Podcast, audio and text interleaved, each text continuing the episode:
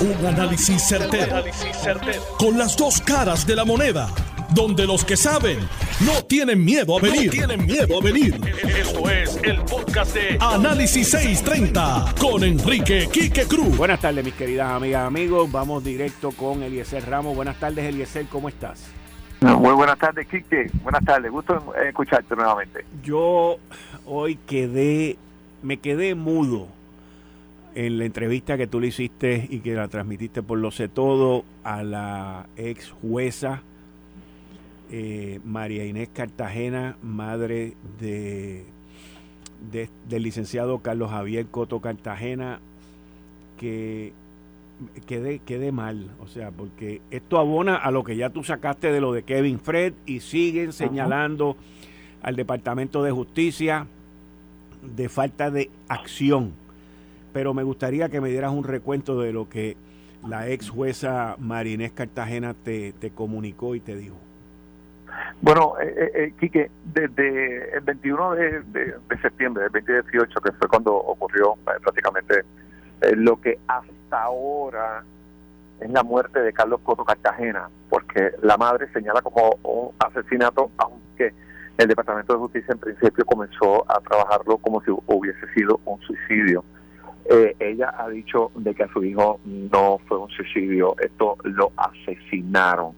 Hay, hay pruebas ya de un eh, perito eh, que tú sabes que los peritos normalmente hacen informes preliminares, preliminares, y en el informe preliminar señala de que Carlos Coto Cartagena fue empujado. A él se le empujó hacia el lugar en donde pues, entonces eh, fue encontrado, que fue en la acera, en el área de Miranda, frente a un condominio. O sea, eso es bien interesante eh, porque estamos hablando aquí que eh, de un caso de que la señora madre de Carlos Coto Cartagena, que es una ex empleada de la administración de tribunales, una ex jueza de la rama judicial, se había reunido con la licenciada Wanda Vázquez cuando era secretaria de, de Justicia y de la cual Olga Castellón era la jefa de los fiscales. Se reunió y se le dio la palabra de que se iba a investigar este caso. Ella señala eh, que ella no quiere un trato preferencial. Si ella, ella lo que quiere es que se esclarezca el caso de su hijo y que no se quede en el olvido, como nosotros tenemos conocimiento de otros tantos, eh, que hasta el sol de hoy no sabemos qué fue lo que ocurrió. Entonces, eh, un dato bien curioso que tú lo escuchaste en la entrevista eh, eh, que publicamos hoy a través de Lo Sé Todo es que estamos hablando de que ella se reúne con Wanda Vázquez y ella eh, quedó atónita cuando al ella decirle a la licenciada Wanda Vázquez que la fiscal de Zaira Quiñones se disponía a entrevistar a Aurea Vázquez Rijos porque ella había hecho una alocución. Aurea Vázquez Rijos había indicado de que a Carlos Coto Cartagena lo habían matado porque él iba a ser testigo en el caso que se seguía en su contra en el Tribunal Federal. Pues responsablemente tienes que entrevistar a una persona que en corte abierta dio esa declaración. Eh, ya se había hablado con los US Marshals, ya se había hablado, Quique, eh, con el tribunal que había dado el visto bueno para que se entrevistara a Aurea Vázquez Rijos eh, por declaraciones de eh, la madre de Carlos Coto Cartagena. Ella notó que Wanda Vázquez se había sorprendido cuando ella le da esta noticia. Se despide de Wanda Vázquez con el compromiso de que se iba a investigar este caso. Y acto seguido, como unos 10 o entre 15 a 20 minutos después de haber salido de la reunión con la ex secretaria de Justicia, recibe una llamada de la fiscal preguntando que si ella había hablado con la licenciada Wanda Vázquez, ella le dice que sí, y que acto seguido le haya dicho, pues me acaban de informar de que tuviera un detente y que yo no podía entrevistar a Aurea Vázquez Rijos, que no investigara más esta situación. O sea, esas son palabras mayores aquí, que eso es muy preocupante, pero sobre todo preocupante es que el 21 de enero del 2021, o sea, a semanas, de que eh, Domingo Emanueli había eh, comenzado como secretario de Justicia, ella se reunió con el licenciado Domingo Emanueli y él, le pidió un voto de confianza a, la señora Mayra Inés eh, Cartagena para que confiara en el departamento. Ella le dice que no puede confiar en el departamento por las razones que, por ejemplo, ya acabo de, de, de narrarte. Acto seguido, él le dice que si él confía, que si confiaba en la fiscal que estaba en el caso, ella le dice que sí, que ella confía en Besaida Quiñones. Llaman a Besaida Quiñones a la reunión que eh, María Inés Cartagena tenía con Domingo Emanueli y allí eh, Quiñones le dice a Domingo Emanueli que desde su oficina, haciendo haciendo alusión a la institución, ¿no? De la oficina del secretario, no hacia la persona de Domingo Emanueli, que desde esa oficina en donde él se encontraba, se había detenido la investigación de Carlos Coto Cartagena mediante instrucciones de la Secretaría de Justicia Wanda y Olga Castellón y de igual manera también la situación de Kevin Fred. Eso narrado eh, eh, por otro testigo de peso, porque es una persona que es abogada, ex juez, eh, víctima de delito, que está diciendo lo que ocurrió en el Departamento de Justicia aquí. Este es el segundo reclamo eh, en menos de una semana, eh, del, cual tú has estado involucrado con la mamá de Kevin Fred y ahora con la mamá del licenciado Carlos Coto Cartagena. Y, y que yo te tengo que decir, cuando vi la entrevista con la ex juez, Marinés Cartagena, quedé en shock porque como tú acabas de mencionar, estamos a ocho semanas, diez semanas de que se cumplan dos años desde que esa madre se reunió con el actual secretario de Justicia y pidió acción al respecto. Y yo ah, veo aquí más eh, eh, lo que estoy notando en el aparato gubernamental es más acción, más rapidez, más eh, son están siendo más asertivos investigando a los investigadores que investigando a los posibles sospechosos. ¿Y por qué hago ese comentario? Porque aquí hay un, titular que dice que la policía de Puerto Rico le presentó una querella administrativa y envía a su casa por licencia a la gente que investigó el asesinato de Kevin Fred. Están hablando de Tito River Hernández, que está eh, enfrentando una pesquisa administrativa por evaluar el manejo del caso que tuvo asignado desde el inicio, y básicamente por un selfie que se tomó con Osuna. Y, y esto me, me me llama la atención de una manera de sobremanera cómo, sé, qué rápido fueron contra el agente investigador de la misma policía versus eh, la reapertura de lo que está ocurriendo con, estos dos casos. Eh, eh, es bien importante, Kike, y ahora hago un ejemplo, por ejemplo, con el pasado presidente de los Estados Unidos cuando llamaba fake news, porque era mucho más fácil tú desacreditar quién está dando la noticia y comenzar a desacreditar el medio antes de actuar con lo que se está denunciando. Y yo, y yo lo que pienso es que, como tú muy bien acabas de señalar, yo creo que aquí lo que estamos viendo es un manejo de crisis desde el punto de vista que vamos a ver cómo nosotros podemos descarrilar la atención y cómo nosotros podemos desacreditar a las personas involucradas desde el punto de vista para apagar un reclamo de justicia. Hmm. ¿Me, sigue? O sea, y eso, y eso es bien importante, y pero sobre todo es peligroso, porque hoy tuvimos la oportunidad, Quique, Tú tuviste la oportunidad de entrevistar a la presidenta del panel de, la oficina del panel de fiscal especial independiente, sí. Eh, Nidia Coto Vive, y que te dijo, tiene que haber una querella. Correcto. Tiene que haber una querella. Entonces, como yo te decía después luego, es increíble que la ley lo que te está diciendo es que ponen a la cabra a velar la lechuga, ¿entiendes? Sí. O sea, es increíble. O sea, y entonces, ¿qué mejor manera de que vamos a desacreditar a las personas que estamos haciendo la denuncia, vamos a desacreditar a, al medio que posiblemente también está haciendo la denuncia. Vamos a desacreditarlo todo, pero no vamos a actuar con la denuncia. Correcto. Y, y eso y eso es preocupante, porque ¿qué queremos? que la muerte de Kevin Fred, que la muerte de Carlos Coto Cartagena sea en las mismas estadísticas de cuánto es que tenemos nosotros de esclarecimiento de casos en Puerto Rico, menos del 20%. Sí. ¿Ah? sí. Entonces, de eso es lo que estamos hablando. Pero es peligroso, Quique, porque los jugadores que están involucrados dentro de todo esto son jugadores de peso y al mismo tiempo jugadores en ambas esferas, tanto en la federal como en la estatal. Eliezer Ramos, muchas gracias. Mañana vamos a ver lo que vienes de nuevo. Ah, siempre es un gusto, hermano. Muchas gracias, muchas gracias.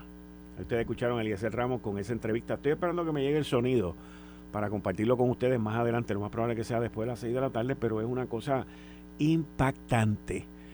Y yo veo el aparato gubernamental moviéndose a investigar a los que investigaron versus a los posibles sospechosos. Cambiando el tema, estoy con el licenciado John Mott ahora. Buenas tardes, licenciado. Bienvenido aquí a Análisis 630. Muchas gracias. Eh, gracias por tenerme.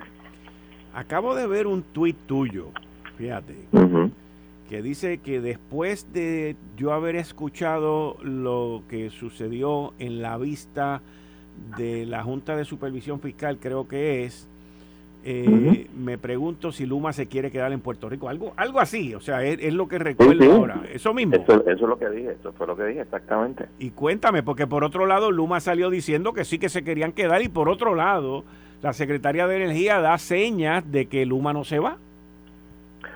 Yo, lo que ocurre es, que hoy fue el ómnibus. Yo siempre estoy en los ómnibus porque tengo clientes que están todavía en el asunto y tengo que estar. Pues el ómnibus, pues yo quería especialmente escuchar lo que iba a decir la Junta sobre eh, las preguntas que le hizo sobre si había nombrado el, eh, mediador, el, no el mediador, sino el negociador principal para la Junta. Y ese nombramiento fue el 13 de octubre. Y eso, pues, la juez quería saber. Entonces la juez le, le dice, pero ¿por qué se tardaron tanto? Esencialmente, Entonces, le dieron ahí 20 excusas. Dijo, mire, es que pues tenemos que hacer esto y había otra gente que quería y tenemos que escucharlo. A mí me parecieron excusas baratas, pero estaba ahí. Entonces, eh, él, eh, ella le dice, mira, pero explícame por qué tú estás insistiendo tanto en el litigio cuando hasta los otros días tú estás de acuerdo con el RSA. Y ahí, espérate, ¿qué está pasando aquí? Eh, le dijeron, no, lo que pasa es que pues este, hicimos un análisis y estamos preocupados de que la gente abandone, si sube la tarifa mucho, abandonen el, el sistema y vayan a energías renovables. ¿Bien? Y después también miramos lo que nos estaba diciendo el UCC, que es el Non-Security Creditors Committee, sobre eh, sus reclamaciones de que aquí no había deuda y pues pensamos que pues tenía un punto válido y pues decidimos seguir por ahí. ok. Entonces, eh, la juez llama a la ex juez, aunque todavía dicen George, Chapman, para que haga un reporte. La, la jefa de grupo grupo de mediación. Y ella dice, yo estoy aquí en representación del Mediation Group y tengo que decir, porque tengo que decir lo que hay, estoy bien decepcionado porque en las últimas semanas no ha ocurrido nada. El grupo ha estado dispuesto a escuchar y la Junta no ha dicho ni esta boca es mía. Queríamos hacer una, una reunión para ayer y no pudimos. Estamos tratando de hacer una reunión para la semana que viene y no sé si la podamos hacer.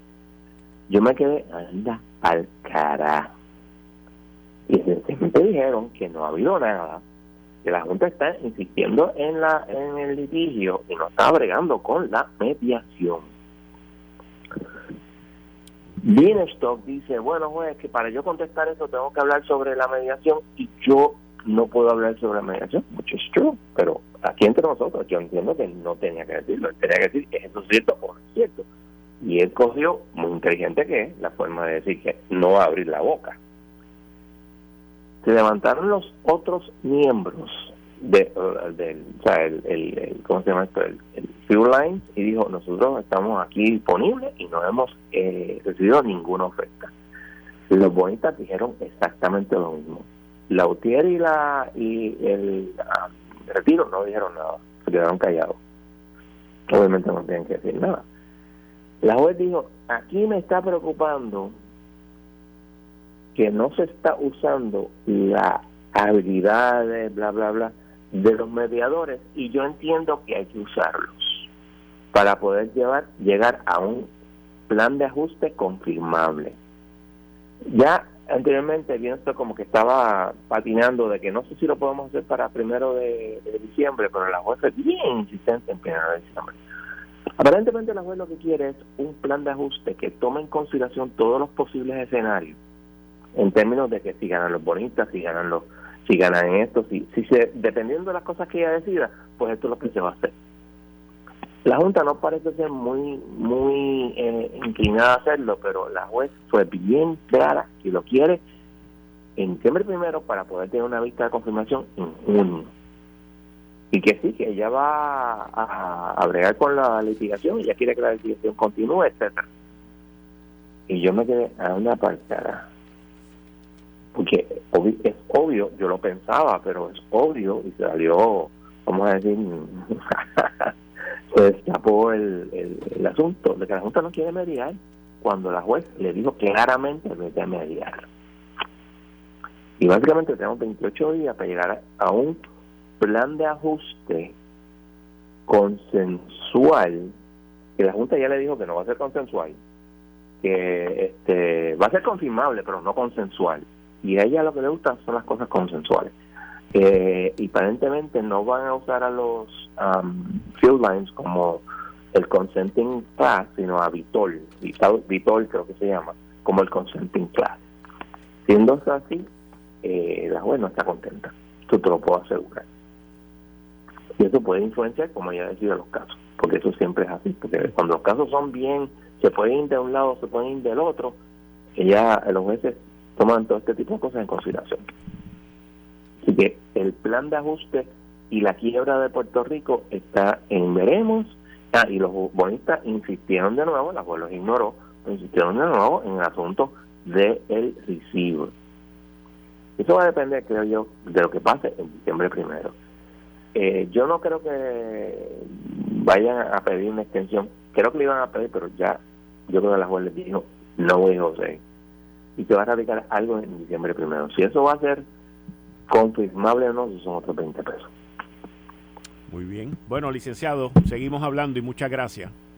No hay problema. Bien, ahí ustedes escucharon al licenciado John Mott sobre esta controversia que sigue estirándose por todos lados con lo que tiene que ver con la energía eléctrica. Tenemos todo el dinero del mundo para un sistema nuevo y no sabemos qué hacer con él. Uh, ni que fuera Halloween. Juega la Lotería de Puerto Rico, busca tu billetero, identifique ese número de la suerte y juégalo hoy.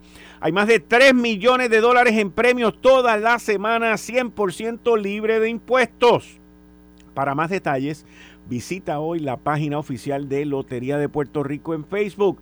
Juega ya, que la suerte te está buscando. Juega para que te pegues. Atilano, ven acá. ¿Cómo estamos, bro? Que tú estás ahí. ¿Con qué venimos? ¿Qué pasó, hermano Quique? Ah, muy buenas tardes. Buenas tardes, ¿cómo tú estás? Muy bien y muy buenas tardes a nuestra distinguida radio audiencia. Ahorita vamos a estar con Heidi Calero, Heidi Calero, yo estoy con unos números económicos que no están, no están muy buenos hoy, hoy no, no, ¿Y, hoy ¿y quién fue que sacó esos números económicos? No, no, si yo hablamos ahorita de eso, de, sí, de lo de Puerto Rico tú dices, de, una página que publicaron hoy que yo la critiqué la semana pasada, pero yo la critiqué elegantemente, como yo siempre lo hago. Correcto. O sea que yo no creía mucho en esos números, que, hay unos pequeños errores. Que esa gente pagaron un billete ahí en el periódico para decir algo que no es como es. No, no, hablamos después de eso. Ya estamos ready, regresamos en breve. Eh, estás escuchando el podcast de Noti1. Análisis 630 con Enrique Quique Cruz. miércoles de 5 y cuarto a 6 de la tarde. Buenas tardes, Atilano. Quique, muy buenas tardes. Como dije anteriormente, un cordial saludo a todos nuestra distinguida de audiencia. Voy a empezar con, las cosas un poquito eh, económicas. El petróleo, Quique, sí, no, que tengo a Heidi Calero. ah, ¿tienes a Heidi? Sí. Eh, pues, si tienes a Heidi, yo voy a cambiar y voy a dar las estadísticas de, que tengo aquí. Yo eh, este, voy a comenzar que la, el, la semana pasada yo traje aquí eh, un, un comunicado que escribió la distinguida periodista Ayanesis Vera Rosado, del vocero. Ayanesis es una periodista de mucha experiencia y siempre ha estado en economía y, de mucha credibilidad. Y doña Ayanesis dice lento el, el, índice de actividad económica. Y ella pone también ante los atrasos en el desembolso de los fondos federales para la reconstrucción en Puerto Rico. Dice el comunicado, según eh, estoy del año pasado, de la semana pasada, que en Puerto Rico había un crecimiento de 1.5%. Y para mí yo dije que con la inflación 1.5% se lo llevaba y teníamos entonces algunas dificultades para mantener un crecimiento y ese crecimiento era por, la, eh, por los fondos federales, pero que no había actividad nueva de crecimiento para nosotros pagar una deuda que nos está aumentando en un compromiso y salir de la quiebra. Hoy, ante, ah, y entonces dice también que decía que Puerto Rico había tenido una inflación de un este, 6,5%, en la cual yo dije que esos números me parecían demasiado de bajo, que para mí, sin ser economista, la inflación estaría mínimo en un 10%, porque en Estados Unidos está la inflación, estaba la inflación en 8,5%. Y si tú traes los productos de Estados Unidos, tienes que pagar flete, la luz eléctrica aquí es más cara, la gasolina aquí está más cara. Así es que para mí yo tenía mínimo una inflación de un 10%. Hoy tiran una página paga, dos páginas paga del Banco de Desarrollo diciendo, maquillando esta información. La están maquillando, está diciendo que el crecimiento le ponen, eh, le ponen, le ponen el índice de actividad económica del Banco de Desarrollo Económico registra 18 meses de crecimiento consecutivo.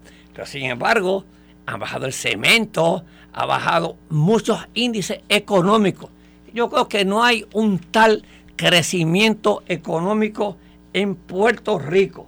Y entonces yo, eh, yo no soy economista, yo solamente soy un economista este, de los de, de, mirando actualmente. Yo no estudié economía. Tenemos a una distinguida economista que colabora nuestra para que nos diga qué está pasando con la economía y nos diga también que el, qué va a pasar, que el FED subió tres cuartos de punto. Eso es duro para la economía porque encarece el crecimiento de Puerto Rico. Así es que... Heidi, ¿cómo está? Saludos, saludos a los dos y sobre todo a Tilano, que hacía tiempo que no lo no hablaba con él, como siempre un gusto. Heidi, un placer. Igual. Oíste, oye, hoy tenemos dos, lo, lo que, lo, el crecimiento que dice el Banco de Desarrollo. No sé si tú lo viste. Sí, sí, sí. El comunicado escrito y el de Alianexi.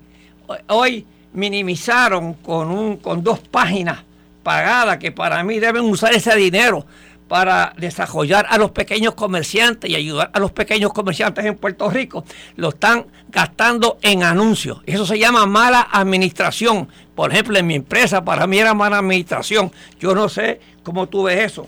Sí, no, estamos de acuerdo y sobre todo con esa palabra nueva, advertorial, ¿verdad? Mira, eh, oye, venga acá, venga acá, esa palabra nueva. Yo la voy a traducir porque es que advertorial. Quique sabía más o menos, ¿ok? Quique.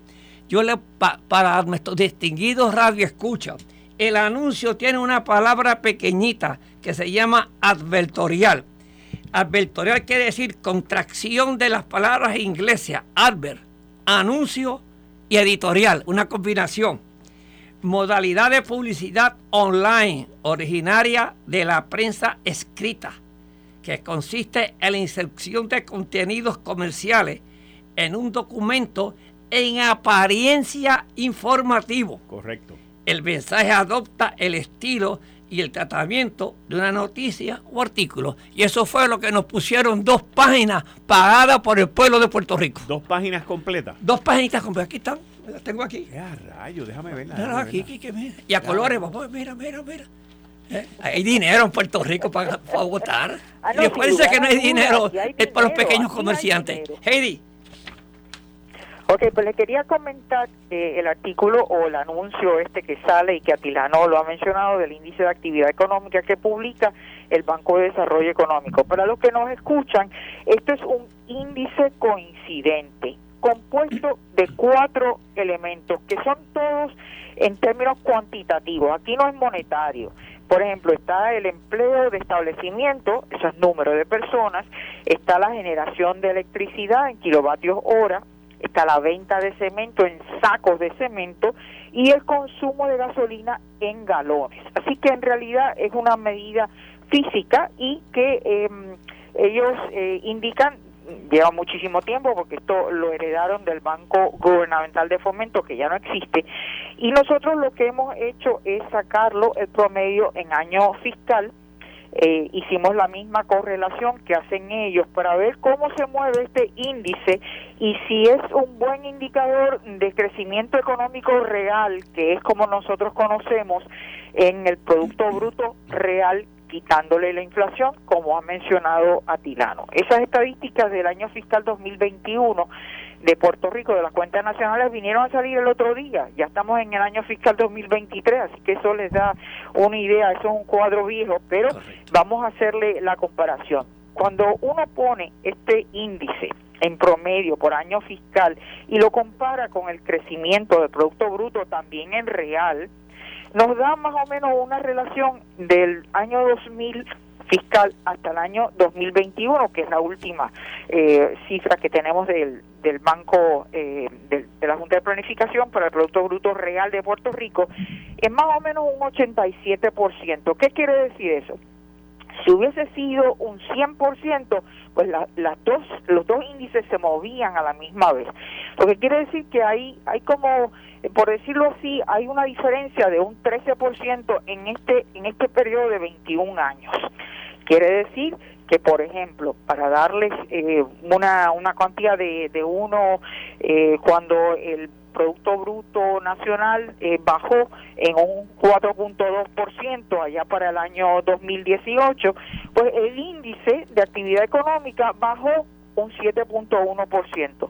Pero al otro año, al 2019, cuando el Producto Bruto Real, quitándole la inflación, creció un 2.1%, este índice se disparó, se disparó a un 6.6%. Así que no es no es una relación perfecta, pero lo importante aquí es que no hay tal crecimiento en realidad como tratan de, decir que eh, lo hice en el periódico, pues mira, para el año 2021 eh, o el año fiscal 2022, que apenas es julio, agosto y, y lo que fuera septiembre, porque octubre no ha salido todavía. Dos meses prácticamente eh, uno, unos dos o tres meses, vamos, comparado con el mismo periodo del año anterior, dice, ah, es un alza de 4.5% versus el año fiscal 2021. No es completo, eh, tiene que ser ese periodo en particular. Ese 4.5% no es ni remotamente lo que se está anticipando de crecimiento real. Peor todavía, lo que han sido las proyecciones de la Junta de Planificación o la de Junta de Promesa, que yo les doy F en sus proyecciones, pero bueno, eh, es menos, eh, la Junta de Planificación proyecta, mira, un crecimiento positivo, pero es de punto bicicleta, 0.9%. En algunos años va a ser negativo y la de Junta de Promesa, ay bendito, apaga y vámonos, es 0.8% y en algunos es 0%, y esto es de largo plazo hasta el 2030 que tendremos déficit y eso, o sea que esto es eh, para, para pelos, de verdad. Oye, Jerry, yo, lo que siempre he creído es que nosotros, para poder salir de la quiebra, tenemos que presentar eh, eh, este, cinco estados financieros positivos. Y con, y con estas tendencias, no sé si, si el próximo año que viene podemos tener pues, eh, eh, positivo o cuando se terminen los fondos federales en Puerto Rico. O sea que tenemos una economía única y exclusivamente dependiendo de fondos federales. Eso es así, lamentablemente eso es lo único que piensan aquí de que eh, hay, un, hay una tormentita, ah, bueno, pues Estados Unidos, ayúdame. Hay un huracán, ah, Estados Unidos, ayúdame. Ah, el sistema de electricidad aquí lo tenemos hecho leña, pues mira, este, ayúdame. Es decir, hello, ¿hasta cuándo vamos a seguir con esta mano extendida? Eso no es una estrategia de crecimiento económico. Fíjate que ni siquiera digo de desarrollo económico, de crecimiento económico.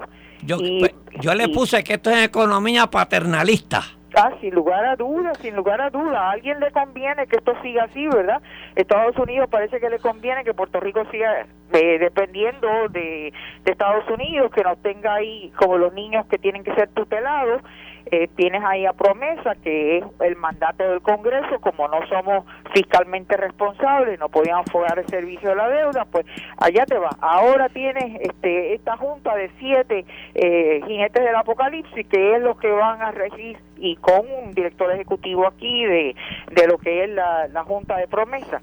Así que definitivamente, y, y nosotros le seguimos la, la corriente, porque le seguimos pidiendo los desembolsos de estos fondos federales no no es una pluma abierta, no vienen apenas si se han distribuido 26 o 28% de un total eh, enorme de fondos que no ha llegado a Puerto Rico porque también es la gancería Tilano, tenemos una mala carta de presentación. Oye, Cuando tú dijiste que hay dinero, hay dinero en este país, hay dinero. Oye, Hedy, eh, hoy eh, cambiando el tema, la FED hace historia hoy con una cuarta subida consecutiva de la tasa de interés. Oye, y le entró tres cuartos de punto. Eso es, eso es fuerte. Eso Sí, lo no, que y- anunció. sí, sin lugar a dudas, se esperaba. El mercado también lo, lo había anticipado porque es que la, la inflación todavía sigue alta, aunque ha como que como que se ha detenido un poco, ha pausado, pero todavía está en niveles muy altos y el FED pues no quiere quitar el, el pie del acelerador, claro está, eh, quiere enfriar un poco la economía. El mercado laboral en Estados Unidos todavía sigue fuerte. Así que dicen, no hemos podido enfriar esta economía para tratar de reducir la demanda y que los precios empiecen a bajar. No lo ha reducido. Algunos economistas dicen la posibilidad de que, que- de que venga un desenlace a una recesión, pero yo estaba Sí. mirando los números. Eh, el consumo sigue arriba, el empleo estamos en un 5 y el crecimiento fue un 2.6%. Así que yo no veo unos inicios de una recesión. Tú No, que eres ese- experta en esto, Es, ese inicio lo van a ver el año que viene. el año que viene, pero ahora el no. año que viene. Todavía no, y olvídate que estamos en época de Navidad, este mercado todavía está fuerte y eh, eh, tienes ahí las elecciones de, de midterm, que vamos a ver qué es lo que pasa ahí, si cambia, si viene la ola de los republicanos en Cámara y Senado, que no sería nada bueno, eh, precisamente por, por todo lo que, lo que muchos de estos candidatos realmente representan, que, que son posiciones y candidatos realmente muy... eh, no teniendo los intereses de Estados Unidos en, en su mejor eh, decisión, ¿no? Sino es... Eh, es la extrema extrema derecha en muchos casos. Así que eso no sería muy positivo tampoco para Puerto Rico porque y más vale que, que se apuren en usar los fondos federales porque mira se los pueden quitar tan ligero como lo que tú y yo estamos hablando así que eh, no sé por qué aquí no hay una urgencia de tener ya los proyectos, de haberlos diseñado, de tener ya los permisos. Por Dios, el secretario de Desarrollo Económico tiene bajo su bota la permisología. ¿Por qué, por qué no, no pueden acelerar esto? Este, la Junta de Planificación ya no planifica. Eh, no sé, es que como que de a pronto hemos olvidado cuál es el derrotero y el rumbo, el compás de este país como lo tuvimos anteriormente en una época de oro como fue los años 60 hasta mediados de los 70, pero te digo, no sé qué hay en el aire.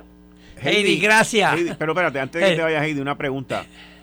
Eh, de haber un cambio en alguna de las o las dos cámaras congresionales, eh, en términos económicos de lo que estamos viviendo, la inflación, la subida de interés y todo eso, entiendo yo, pero desde el punto de vista economista que te estoy preguntando, no debería de verse muy afectado porque la Reserva Federal es la que controla ese movimiento, ¿correcto? Y es totalmente independiente de lo que sea la rama ejecutiva o el Congreso. Así que en ese sentido, definitivamente la Reserva va a continuar con, con su política, a menos que de pronto saquen al, al señor Powell, que, vamos, no creo que sean tan atrevidos como eso. Pero lo que no hay duda es que eh, ya se está hablando no solamente de Estados Unidos para el año 2023, sino una recesión en Europa, porque la situación allí está color de hormiga brava. Así que definitivamente no es un horizonte de un crecimiento y de una paz como tuvimos en otros años. Estamos en tiempos bien turbulentos y aquí Puerto Rico no puede estar solamente distraído porque si el bono de Navidad se adelantó de diciembre a enero y porque los planes Advantage le van a pagar que si eh, el aseo de, de la mascota o para cortar la grama o para ir a la ferretería, por Dios, tú sabes, como que tenemos que ya estar pensando un poquito más y sobre todo la educación en este país está grave, están colgados, colgados. Eh, estamos en último lugar en las pruebas, eso salió recientemente, ni en matemáticas, ni en español, ni en inglés, ni en ciencia. ¿Cómo este país pretende, pretende competir en un mundo tan global? Hmm. Qué mal, qué mal. Heidi, muchas gracias. Ok. No. Gracias, Heidi. Ahí ustedes escucharon al economista Heidi Calero. Por lo menos yo estoy tranquilo por las manifestaciones que di en el programa la semana pasada. Sí, lo confirmó la, Sin pagar dos páginas de anuncio. Sin pagar dos páginas, eso lo dije antes de... Pero mira, Kike, eh, eh, continuando con, las noticias, pues el petróleo, pues lamentablemente subió hoy, está subió a 96.36 el Brent, que estaba a 94.65, viene de una subidita a 1. subió 1.81, así es que eh, y él WIT, que es más que nosotros damos de referencia, subió a 90.12, subió casi un 2%, 1.98, ¿ok? Y estaba en 88.37. Eso quiere decir que no vamos a ver una mejoría en las bombas de gasolina por ahora, ¿ok? Y también quiere decir que lo más seguro en las facturitas de la luz venga algo también adicional.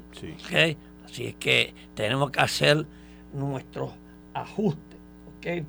Y la bolsa se mantuvo más o menos estable. una bajadita, ¿ok?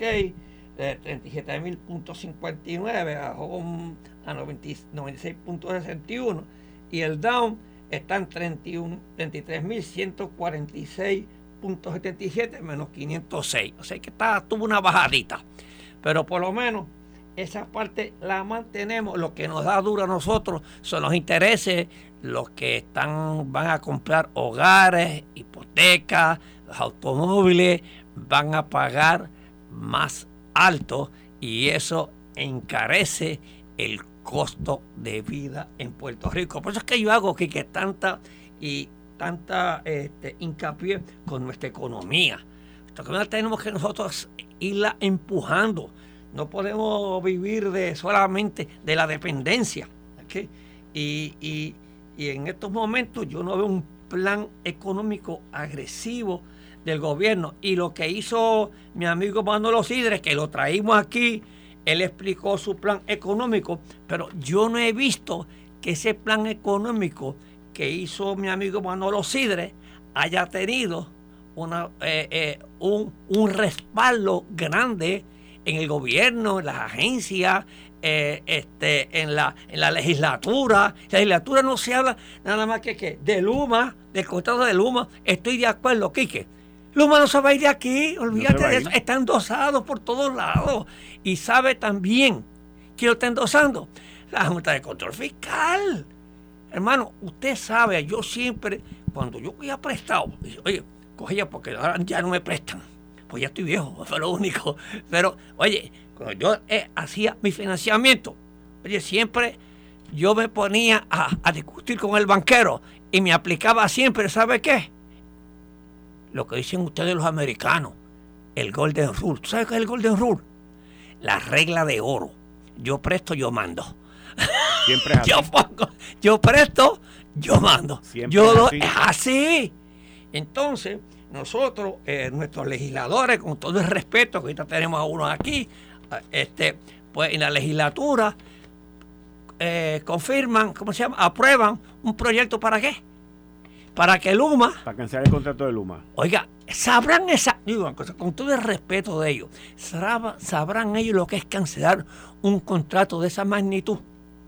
Sabrán, oye, oye, yo que para yo cancelar un, un contrato tenía que mirarlo cuatro veces Sí, pero y a ver cómo voy a sustituirlo. Aquí es sin leer. ¿Cómo voy a sustituirlo? No, eso lo vamos si a hacer me va después. a costar más caro. Eso lo vamos a hacer después. Pues, Así me dijeron ¿Cómo hoy yo voy a hacer esto? A mí me dijeron hoy, eh, ¿cómo lo vamos a sustituir? Lo vamos a ver Eso es una irresponsabilidad, señores. Pues por eso, gracias a Dios, que aquí no mandan los legisladores. Aquí mandan quiénes. El del billete. El del billete, el que pone la regla de oro. Porque si es por ellos, nos quiebran otra vez. Nos quiebran. Puerto Rico está quebrado. Entonces, esos que están ahí, representándonos a nosotros y hablando de estos contratos, oye, con la certeza, vamos a disolver este contrato sin saber el impacto. Oye, hicieron un estudio de ese impacto. Ah, lo que aquí son griterías. ¿Ok? Y nos puede costar más. Bueno que malo. Tenemos ese contrato. Tenemos que bregar con él. Y si la Junta de Control Fiscal nos dice, tenemos que bregar con él, que yo pongo los chavos, bueno, pues eso es lo que ponen el dinero. ¿Y qué dice la secretaria de Energía? Se queda. Que es la que fue. ¿Y, y quién mandó a esa señora aquí? El que tiene el billete. El jefe. El que tiene el Biden. billete. Fue. El Y, el y yo lamento. Oye, y Pedro Pierluisi dijo ayer que ir hacia atrás, Jamás. eso era un descalabro. Oye, tiene razón en eso el gobernador. No podemos ir a lo loco a destruir un contrato. Es algo que se ha hecho. Y si Luma tiene el respaldo de la Junta de Control Fiscal, de la eh, Secretaría de Energía y del presidente, ¿qué más tenemos? Que él que da el billete. Así es que este, buscar un- una persona que administre la Autoridad de Energía Eléctrica ahora se lleva por lo menos dos años, dos años mínimo. Hmm. Y que sea mejor. Atilano, como siempre, muchas gracias. Muchas gracias. Esto fue el podcast de Notiuno. Análisis 630 con Enrique Quique Cruz.